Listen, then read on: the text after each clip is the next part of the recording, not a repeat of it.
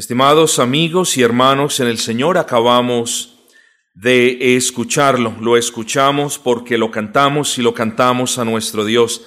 La promesa de Dios nunca fallará. Podemos decir sin temor a equivocarnos lo mismo, pero en plural. Las promesas de Dios nunca fallarán. Yo les pido que tengan eso en mente en los temas que comenzaremos en la noche de hoy. Quiero que ustedes me acompañen, abran sus Biblias en el Antiguo Testamento, libro de Proverbio, Proverbios capítulo número 29, Proverbios 29, y vamos a leer un versículo, Proverbios 29, 15. La vara y la corrección dan sabiduría mas el muchacho consentido avergonzará a su madre. Hermanos, hoy entramos al sermón número 29. Este es el sermón número 29 de toda la serie de las esferas de interacción del creyente. Y el título de este sermón en particular es La crianza y la educación de los hijos. La crianza y educación de los hijos en su primera parte.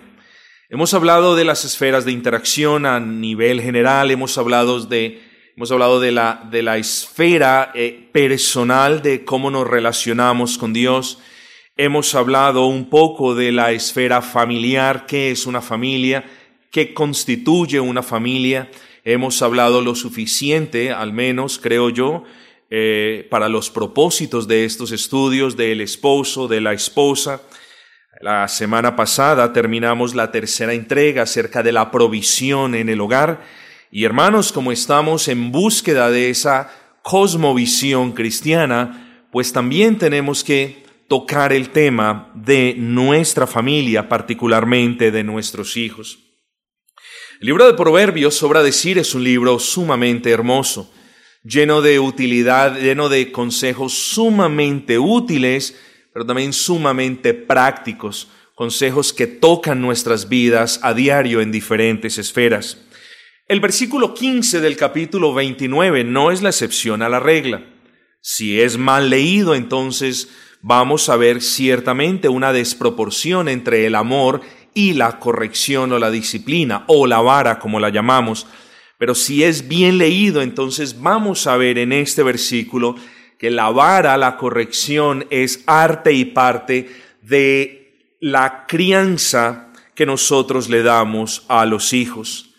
Vamos a hablar de ese proceso. Creo que ya lo tocamos en un tiempo atrás, pero vamos a volver a hablar en el sentido de qué viene antes de la vara, porque ningún padre va a honrar a Dios si piensa en la vara y no piensa en las responsabilidades que preceden esa vara.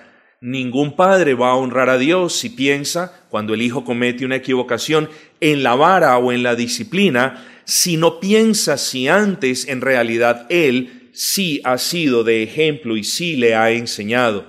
Error es error, castigo debe ser castigo, pero nosotros vamos a tener en cuenta, hermanos, que nuestro testimonio o es de bendición en la crianza de nuestros hijos o se puede convertir en la piedra de tropiezo más grande en la vida de nuestros hijos. Todas esas cositas las vamos a ver Dios mediante. Versículo 15 dice, la vara y la corrección dan sabiduría. ¿Dan sabiduría a quién? Bueno, a nuestros hijos.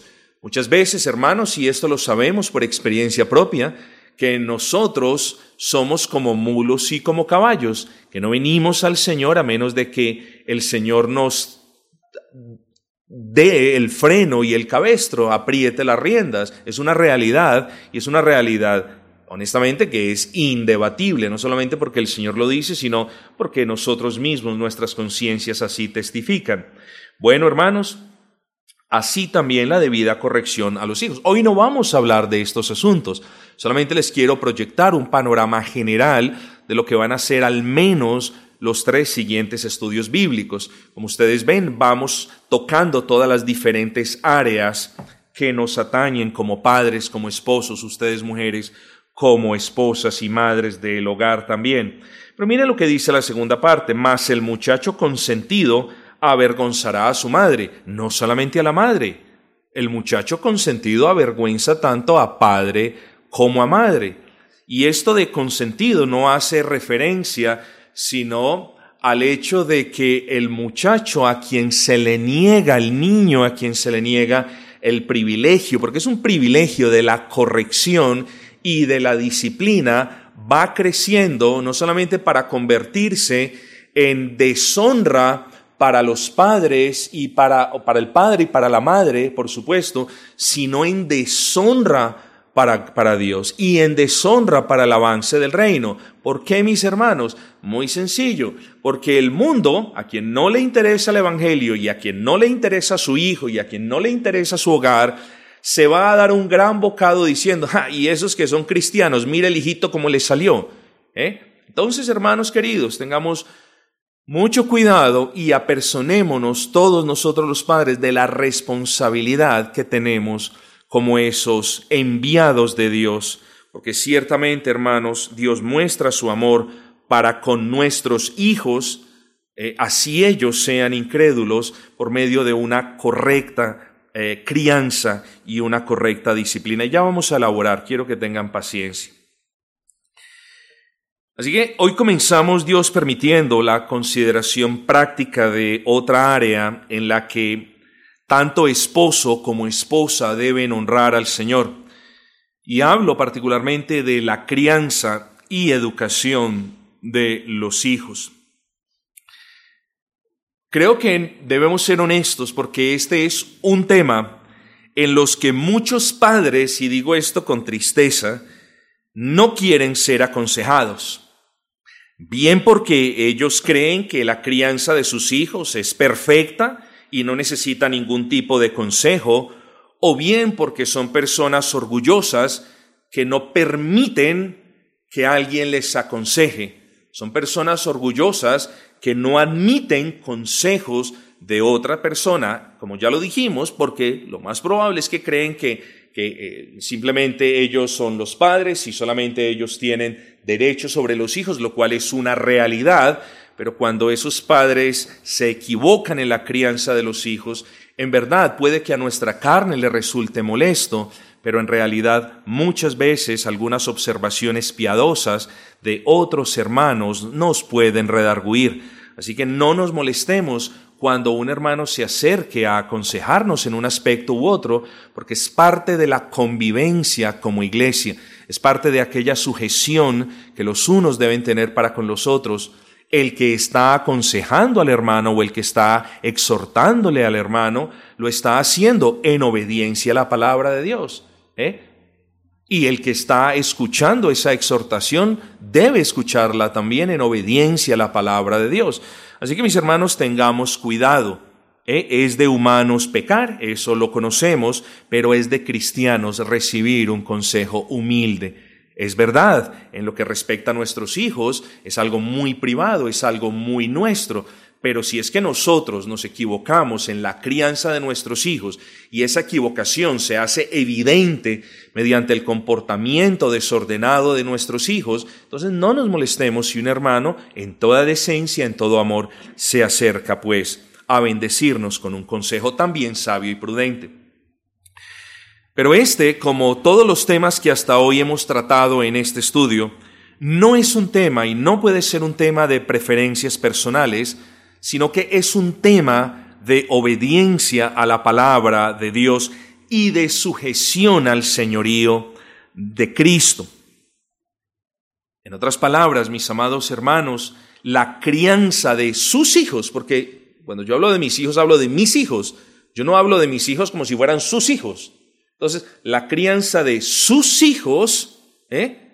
No puede seguir ni el patrón de su abuelita, como lo hemos esgrimido, ni los consejos de su papá, ni, ni, ningún otro patrón del mundo, sino que aún la crianza de nuestros hijos debe ser sujeta a los, a los parámetros de la palabra y aún en la crianza de sus hijos nosotros demostramos o no, en su defecto, sujeción al señorío de Cristo. Así que esto de la crianza de los hijos no es algo en lo que usted tenga libertad. Hombre, somos libres en el Señor Jesucristo y podemos tener, podemos escoger ciertas escuelas por encima de otros, ciertos métodos de educación por encima de otros, pero en última instancia, estimados hermanos, nosotros nos debemos sujetar al señorío de Cristo, educando a nuestros hijos conforme nos lo muestra la bendita palabra de Dios. Esto es importante pues que lo tengamos en cuenta. Es cierto, hermanos, no todos los hogares cristianos educan a sus hijos exactamente de la misma manera, valga la redundancia, pero todos los hogares cristianos que se esmeran por agradar al Señor en la crianza de sus hijos sí tienen algo en común. Todos aplican sabiamente lo que la palabra les enseña al respecto de ser padres y todos desean agradar a Dios por medio de una correcta educación y disciplina de sus hijos. Así que dejemos en claro, pues, para comenzar, al menos en estos tres sermones que yo puedo ver desde ahora, dejemos en claro que la crianza, la educación, la corrección, la disciplina que nosotros como padres, que ustedes como madres le debemos dar a nuestros hijos, no obedece a un patrón humanista o a un a mí me parece o a un es que así es mejor o a un patrón eh, pragmático en el sentido de que esto es lo que le funciona. Ah, no importa si es de la palabra, no, eso es lo que le funciona. Ah, no obedece, no, es que solamente el juguete y como es boquisucio, entonces la cáscara de huevo calentada en el horno, eso es lo único que les hace cesar de decir vulgaridades. No, mis amados hermanos, no. No es eso, nosotros tenemos que sujetar esa área de la crianza de nuestros hijos también al señorío de Cristo. No se le olvide que mucho antes de ser sus hijos, son criaturas de Dios. Dios los creó, Dios te los dio, Dios te hizo un gran regalo con ellos, pero tú tienes una gran responsabilidad como padre y como madre creyente. Deseo enfocar entonces mis palabras a dos grupos particulares de hermanos. Aquellos hermanos que aún no se han casado y aquellos hermanos que se han casado pero que aún no tienen hijos. A los hermanos que aún no se han casado, quiero decirles esto, gocen sus vidas, gocen sus vidas en Cristo, gocen sus vidas de manera piadosa, gocen esa santa soltería, sí, eso es legítimo que ustedes lo hagan, pero atesoren estas enseñanzas para cuando el día que ustedes sean bendecidos de parte de Dios con hijos, ustedes lo continúen honrando como hasta el día de hoy lo han hecho por separado. Entonces, las personas, las damas, los jóvenes, las personas que nos escuchan el día de mañana por el Internet, qué sé yo, no desechen esta enseñanza. ¿eh? Porque algún día, Dios permitiendo, quizás van a recibir eh, el regalo de formar un hogar las mujeres van a recibir a un varón piadoso y viceversa. Y prepárense desde ahora, mis amados hermanos, porque usualmente, no siempre, usualmente cuando vienen los hijos, Muchos padres ven a los hijos como unos muñecos. Vamos a jugar con los hijos, vamos a permitir que los hijos hagan lo que quieran, vamos a tener los hijos, les vamos a llevar los caprichos, vamos a hacer todo lo que los hijos quieren y se nos olvida que como padres cristianos tenemos una inmensa responsabilidad, primero de honrar al Señor en la crianza de sus hijos y segundo de bendecir a nuestros hijos por medio de una crianza piadosa. Pero también quiero dirigirme, hermanos, en estos estudios, a los hermanos que han formado un hogar cristiano y aún no tienen hijos. Y el deseo es que quiera el Señor que cuando esos hijos nazcan, o escuchen en esto, quiere el Señor que cuando esos hijos sean adoptados, el deseo de sus corazones sea el poner en la educación y crianza de esos hijos el mayor esfuerzo posible para bien de ellos, pero sobre todo para la alabanza de la gloria de Dios. Noten que he dicho cuando tengan los hijos o cuando adopten los hijos. ¿eh? ¿Puede un cristiano, puede un hogar cristiano adoptar a un hijo? Por supuesto que puede hacerlo. Y yo no diría que es más meritorio que tener un hijo, pero ciertamente demanda un poco más de gracia adoptar a un hijo que tener a un hijo.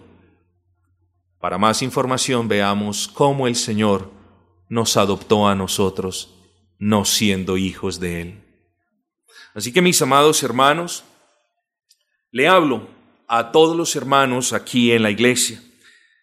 Y si bien tengo preparados más o menos tres estudios al respecto de este tema, lo cierto, hermanos, es que esperemos, oremos para que el Señor nos bendiga a todos.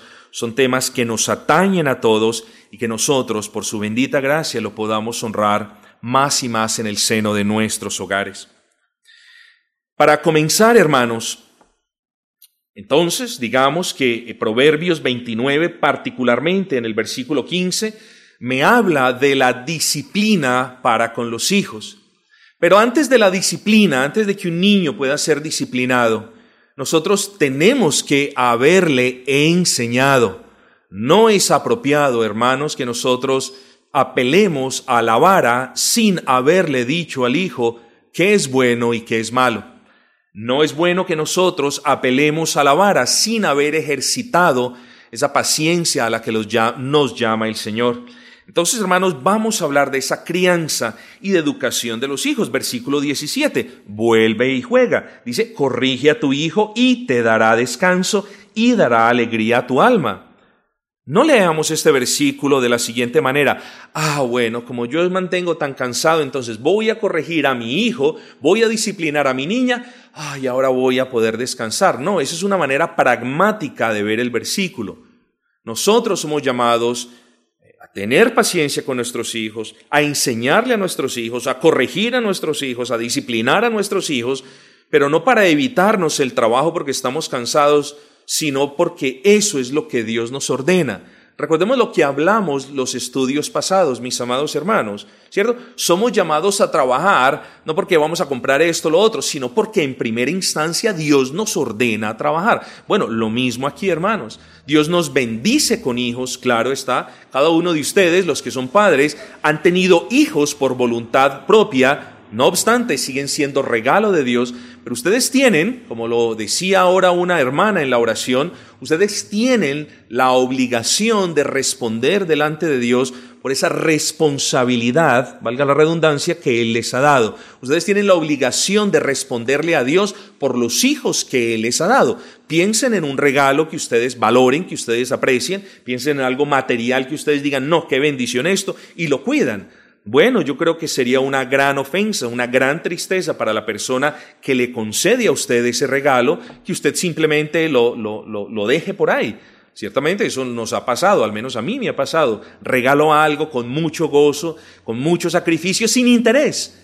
Pero veo que la persona no es cuidadoso con ese regalo o cuidadosa con ese regalo. Eso me da tristeza. Yo no se lo voy a quitar, pero me da mucha tristeza. No quiero que ahora llenemos de sentimientos nuestra meditación de nuestro buen Dios. Pero hermanos, cuánto más nuestro Dios, que nos ha dado estas bendiciones, cuánto más sería una desfachatez no honrarlo, obedeciendo y disciplinando, corrigiendo, pero antes enseñándole a nuestros hijos el camino a la cruz. No se les olvide, mis hermanos. Antes de hablar de hijos, yo quiero volver a tocar un tema de pasada, de manera sucinta, al respecto de la familia.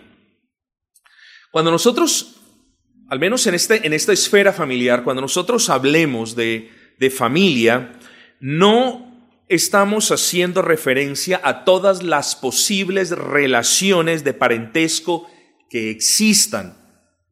Cuando nosotros en este contexto particular, a menos que yo les diga otra cosa, hablemos de familia, estamos hablando para propósitos de estos estudios de ese núcleo familiar compuesto primariamente por esposa, esposo y por los hijos cuando estos nazcan.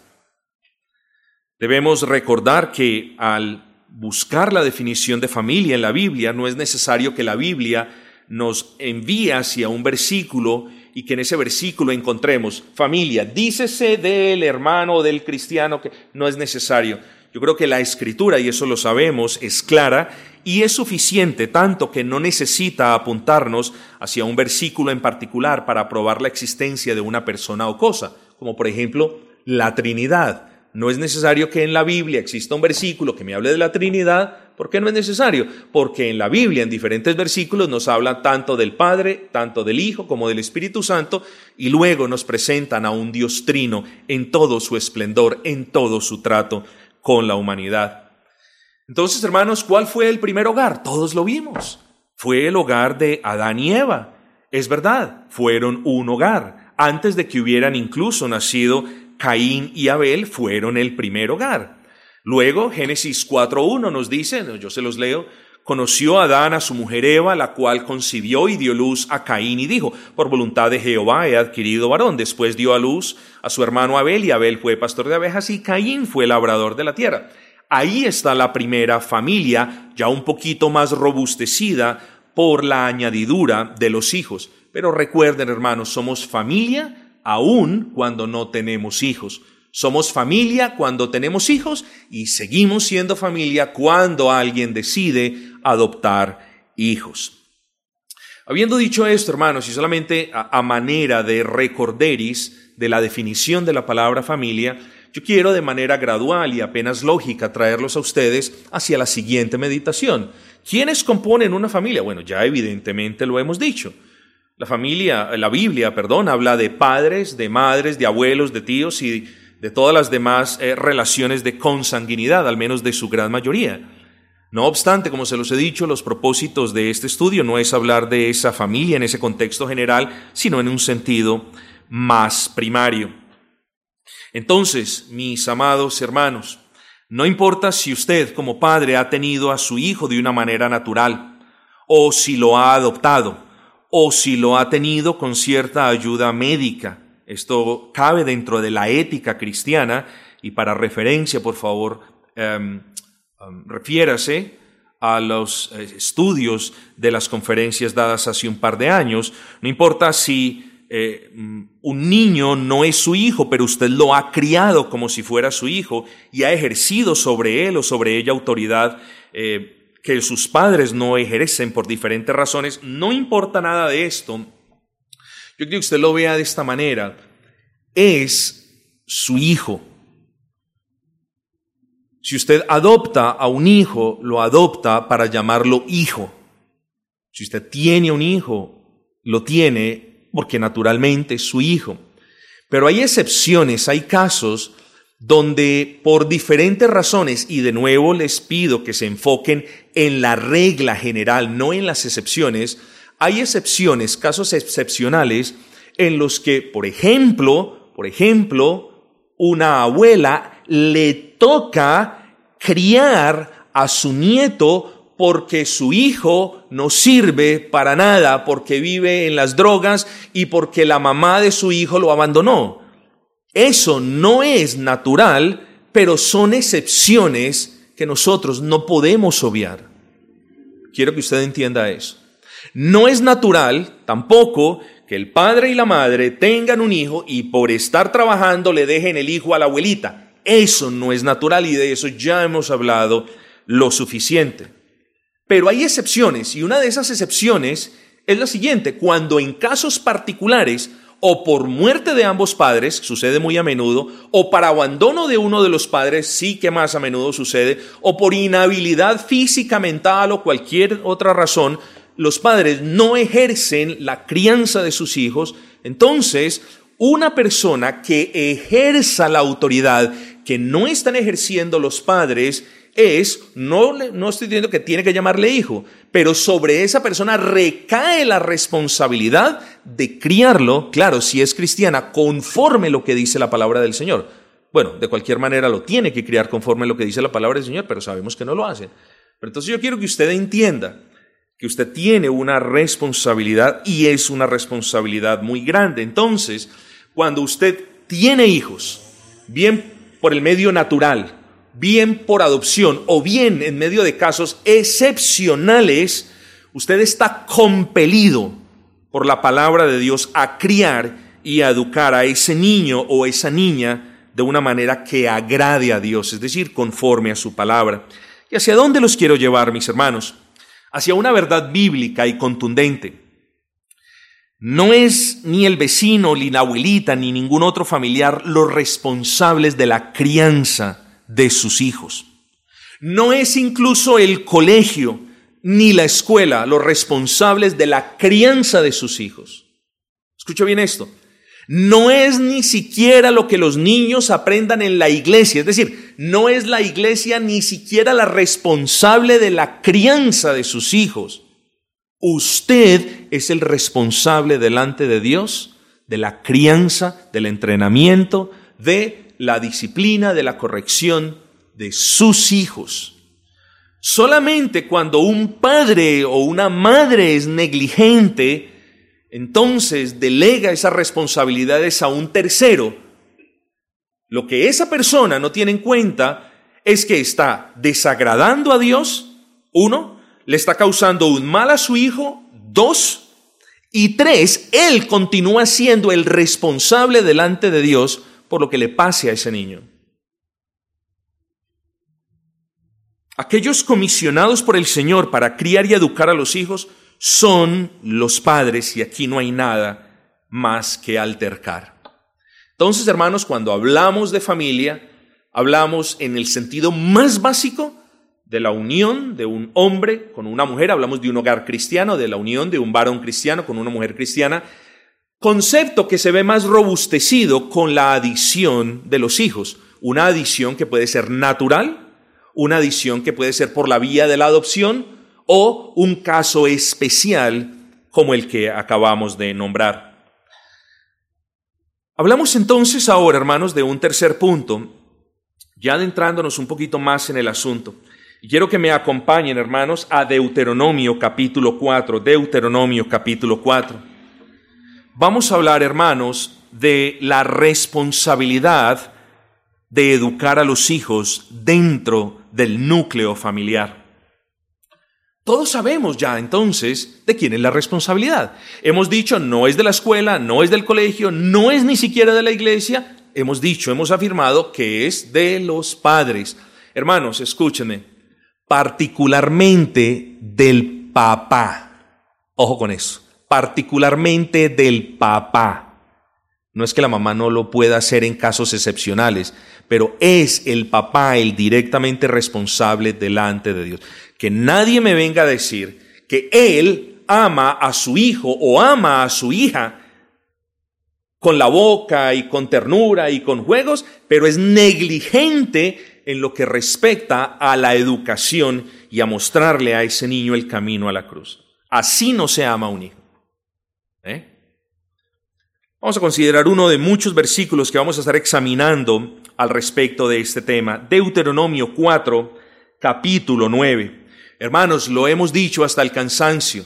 Los títulos no son inspirados, no deben ser referentes para nada, solamente son algunas ayudas Ayudas que en muchos casos son de utilidad cuando estudiamos, cuando leemos la palabra. Aquí está exhortando Moisés, está, está ordenándoles Moisés que no se olviden de la ley del Señor. Eso, eso básicamente podríamos resumirlo de esa manera.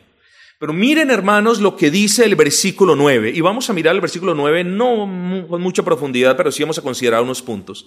Versículo 9 dice, por tanto, es decir, después de todo lo anterior, miren la advertencia que le hace al papá. Dice, guárdate, guárdate, ten cuidado con tu alma. Dice, guárdate y guarda tu alma con diligencia. Hermanos, hasta aquí, vamos a leer hasta aquí. ¿Por qué esta exhortación, hermanos? ¿Por qué la incisión de Moisés al Padre particularmente de que guarde su alma y de que la guarde con diligencia? ¿Por qué cree usted que será? Bueno, sencillo.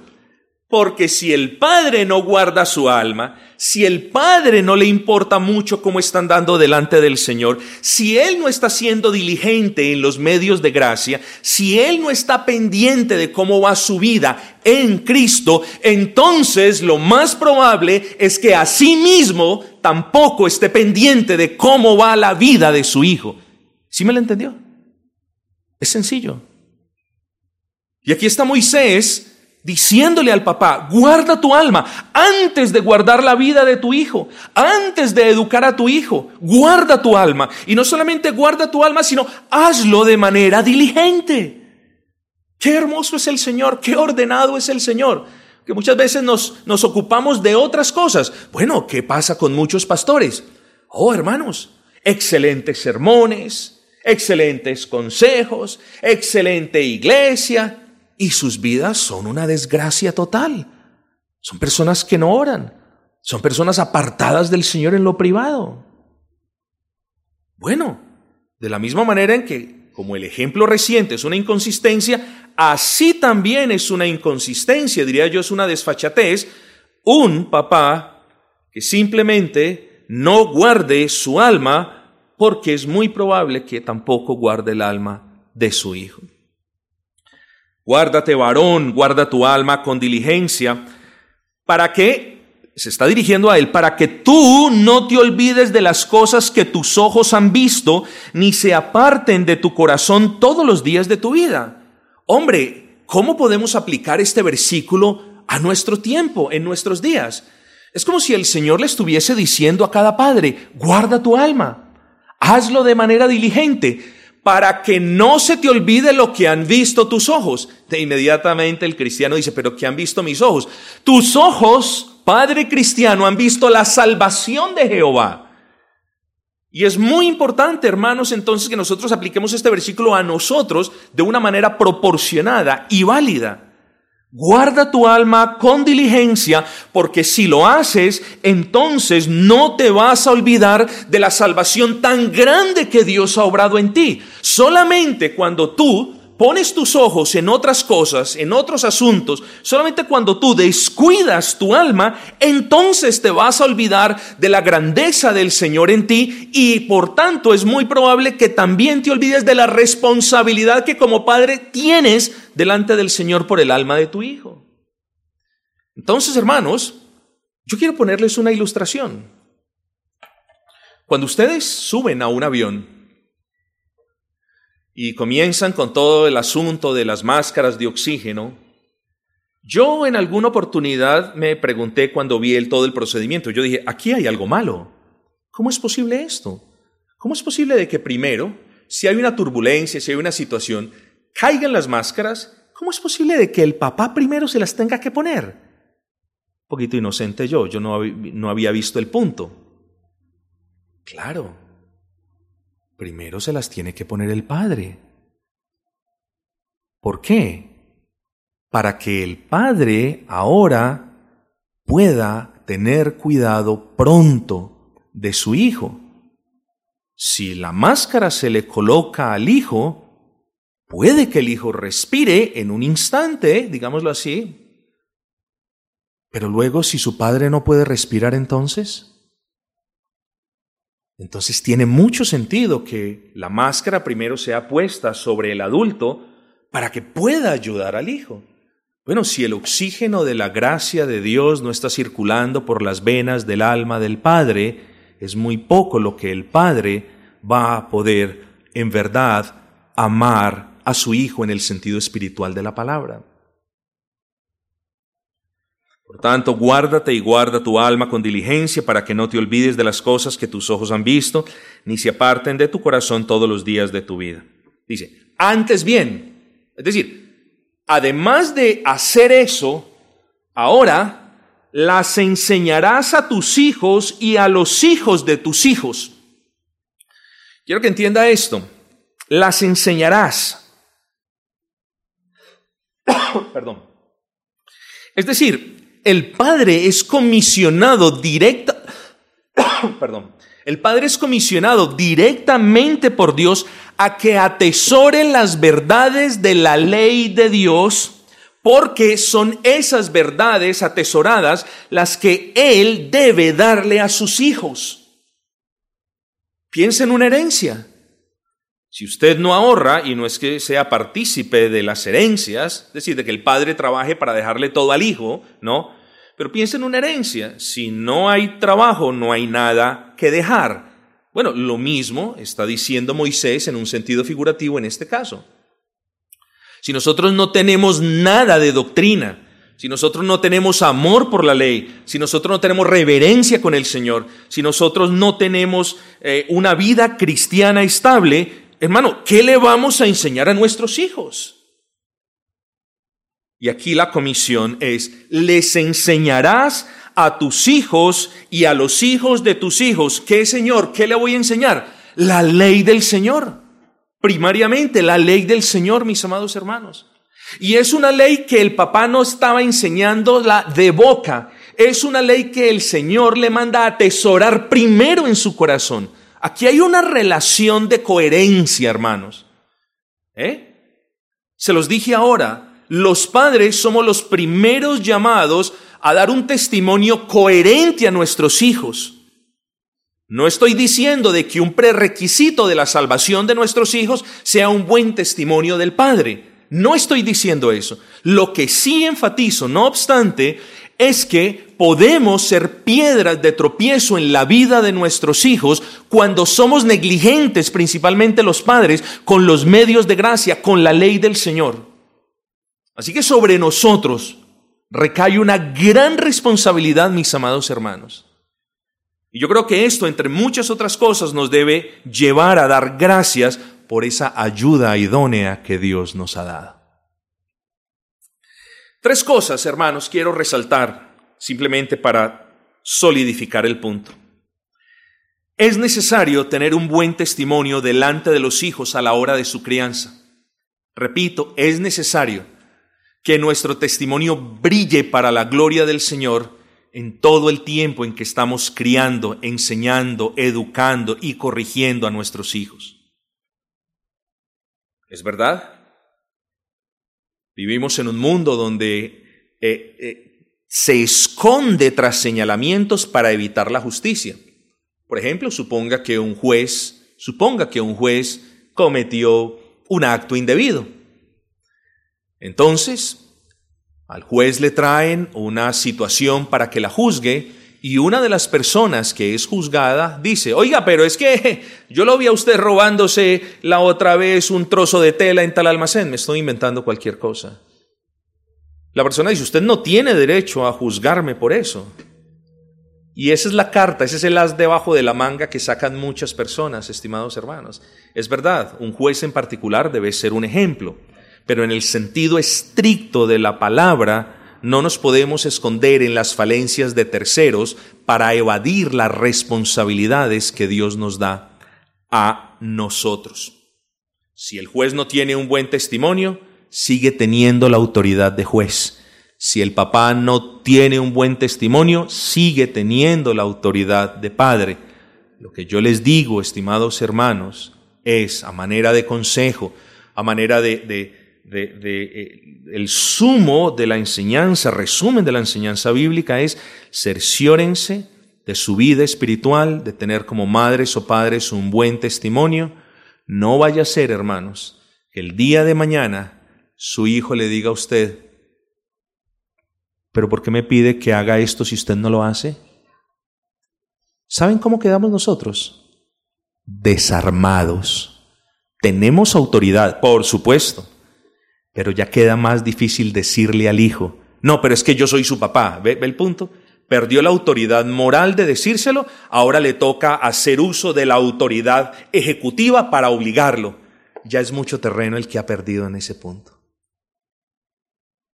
No desprecie ese consejo. Es necesario que los padres tengan un buen consejo, un buen testimonio, excúsenme, delante de los hijos. Así pues, vuestra luz alumbre delante de los hombres para que vean vuestras buenas obras y glorifiquen a vuestro Padre Celestial que está en los cielos. Lo mismo aplica con los hijos. Así pues, vuestro testimonio alumbre delante de vuestros hijos y vuestros hijos puedan ver vuestras buenas obras y glorifiquen a ese Dios que dicen los padres que existe. Quiero que entiendan la correlación entre testimonio y crianza de hijos. Segundo, hermanos, es algo que ya vimos, lo terminamos aquí. Dios es claro, la responsabilidad de la crianza y enseñanza de los hijos yace en los padres. Antes bien, dice la palabra, las enseñarás a tus hijos. Y tercero, esto es a manera de paréntesis breve. Los abuelos también son llamados a enseñarle a sus hijos. Pero aquí hay algo, y no quiero desviarme mucho del punto, pero aquí hay algo muy importante, hermanos. Los abuelos históricamente han sido conocidos como alcahuetes, como aquellas personas en quienes los nietos encuentran un refugio para burlar la autoridad de los padres. Y lo que al comienzo y lo que al principio comienza como una risa, como algo con mucha gracia, termina haciéndole muy mal a los hijos de los creyentes, bueno, a los hijos de todas las personas. Entonces, hermanos, tenemos los nietos, gloria al Señor, mimémoslos, démosles un poquito de consentimiento, eh, claro, carguémoslos, gocémonos, es un regalo también para con nosotros, pero cuidado tengamos, mis hermanos, porque no podemos minar de ninguna manera la autoridad de los padres, ni competir con ella. Conozco hogares, incluso creyentes, donde los abuelos tienen más injerencia sobre los hijos que los mismos padres. Los padres por negligentes, por perezosos, por abandonados, perdieron toda autoridad sobre los hijos. Ahora los hijos solamente le hacen caso a la abuelita y eso no es natural, hermanos. Eso no es normal. Y si usted se pregunta cuál es la razón, porque ustedes como padres han sido negligentes en la educación de sus hijos. Pero hablemos de los abuelos, hermanos, dice la escritura, antes bien las enseñarás a tus hijos y a los hijos de tus hijos. Así que también aquí vemos en los abuelos no aquellos alcahuetes, no aquellas personas que le compran los dulces cuando papá y mamá dicen no hay dulces, sino que vemos también desde la perspectiva cristiana cómo un abuelo puede agradar a Dios en, en, no ayudándole ni complementando la responsabilidad de los padres sobre la crianza de sus hijos, sino también cómo pueden ser ellos usados por Dios para bendición de los hijos de los hijos. Vamos a considerar luego otros versículos, hermanos, se me acabó el tiempo, espero que esta brevísima, sucinta e introductoria meditación haya sido de utilidad. Sé y confío en el Señor que de alguna manera es de utilidad para todos los que somos padres, pero yo quiero una vez apelar una vez más a aquellos que aún no son padres por diferentes razones, hermanos. No desprecie esta enseñanza. No se le olvide que usted es comisionado. El día que Él lo bendiga con hijos, usted es el directamente responsable delante del Señor. No se le olvide que los hijos son bendiciones. Usted mismo lo dice. Las bendiciones hay que cuidarlas. Por las bendiciones se agradece. Bueno, ¿cuánto más los hijos, hermanos? Así que hermanos, una vez más, espero que esto sea de bendición para ustedes y que el Señor nos conceda a todos la gracia de no solamente escuchar estas enseñanzas y consideraciones, sino también de ponerlas por obra. Entrenémonos desde ahora para que cuando venga esa bendición nosotros podamos honrar al Señor. O practique desde ahora. ¿Por qué? No, pastor, es que ya no lo hice cuando mis hijos nacieron. Miren, hermanos, vamos a hablar la próxima clase de algo muy importante y es de la promesa que Dios trae o que Dios concede a todos los padres que de manera obediente y diligente enseñan a sus hijos y crían a sus hijos en el Señor. Mucho cuidado con eso. Es una promesa de la Biblia. Así que hermanos, muchas bendiciones. Para terminar, vamos a adorar a nuestro buen y gran Señor mediante el canto del himno número 99, 90. Cantad naciones al Señor, cantadle con alegre voz, himno 90.